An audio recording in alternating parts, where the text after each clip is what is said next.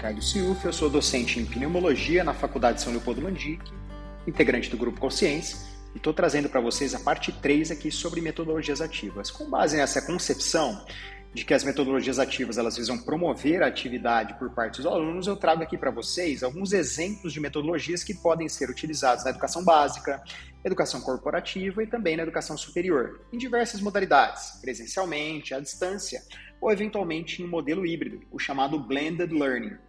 Então, algumas metodologias ou estratégias que são consideradas ativas. Vou trazer a maior parte delas aqui para vocês e sua definição.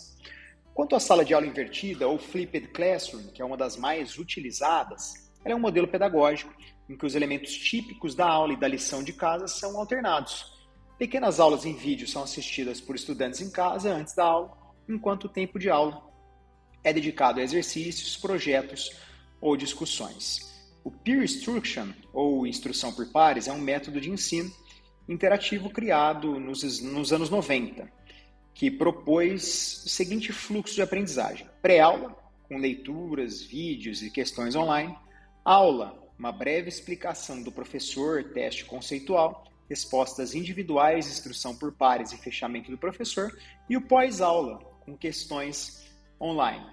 Já o método de caso é uma metodologia de ensino em que os alunos são imersos na função de gestores e decisores e precisam se posicionar em relação a uma situação problema, próxima do real, utilizando fundamentação teórica, debatendo com os colegas e construindo colaborativamente uma solução para o caso proposto. Já a aprendizada baseada em, aprendizagem baseada em problema e problematização é a metodologia de ensino desenvolvida pela Faculdade de Medicina da Universidade McMaster, Canadá, em que os alunos aprendem em pequenos grupos e com professores tutores a partir de problemas que são casos de pacientes, para identificarem e resolverem necessidades de aprendizagem.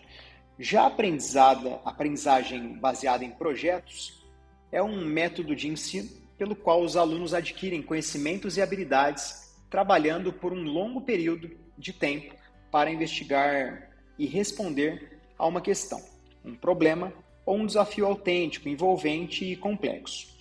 Já a pesquisa é uma variante da aprendizagem baseada em projetos. Ela pode ser considerada pesquisa, em que, que em cursos de graduação se caracteriza como produção de trabalhos para disciplinas, iniciação científica ou mesmo um trabalho de conclusão de curso. Nesses casos, o professor funciona muito mais como orientador de estudos, que transcorrem boa parte do tempo fora da sala de aula. Já a aprendizagem baseada em games ou gamificação é uma metodologia que foca na concepção, desenvolvimento, uso e aplicação de games na educação e formação. Pressupõe a interação lúdica e a livre escolha de alunos na construção de caminhos para atingir os objetivos educacionais, além da capacidade de manipular sistemas complexos e deduzir algumas regras. Os outros, alguns outros autores apresentam algumas definições para o PBL, que é o Problem Based Learning, e a aprendizagem baseada em equipes, ou Team Based Learning. Então, muitos cursos da área da saúde eles têm utilizado metodologias ativas e a produção científica sobre essa temática é bastante consistente.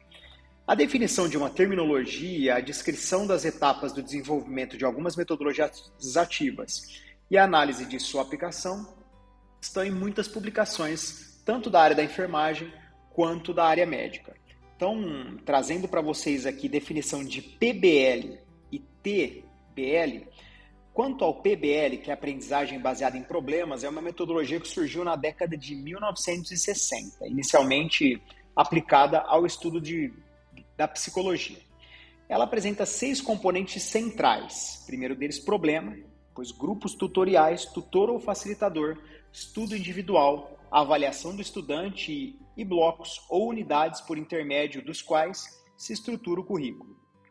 O problema se refere ao condutor do processo de aprendizagem ou à descrição de fenômenos ou eventos da realidade, que devem ser explicados pelos estudantes em termos de processos, princípios ou mecanismos.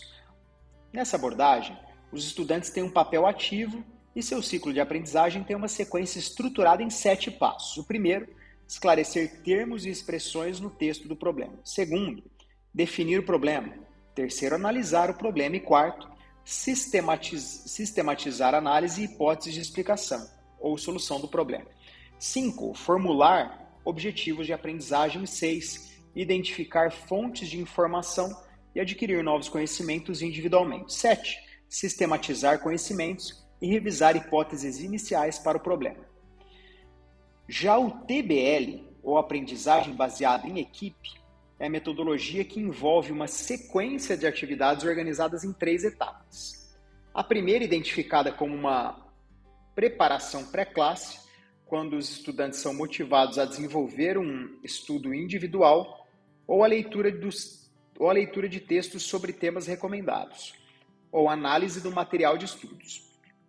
A segunda etapa conhecida como garantia de preparo ou compromisso compartilhado, na qual é proposto um teste individual seguido de teste em grupos, apelação, feedback e ou explicação do professor, e a terceira e última etapa, que prevê a aplicação dos conceitos na qual pode ser aplicada uma atividade orientada para o aprofundamento do assunto, teste de múltipla escolha, questões de verdadeiro ou falso, ou no caso da área da saúde, análise de casos clínicos. Então você, professor, já está municiado de diversas é, estratégias de metodologias ativas para aplicação em sala de aula. Eu te pergunto novamente, você está pronto para aplicar essas atividades em sala de aula? Um grande abraço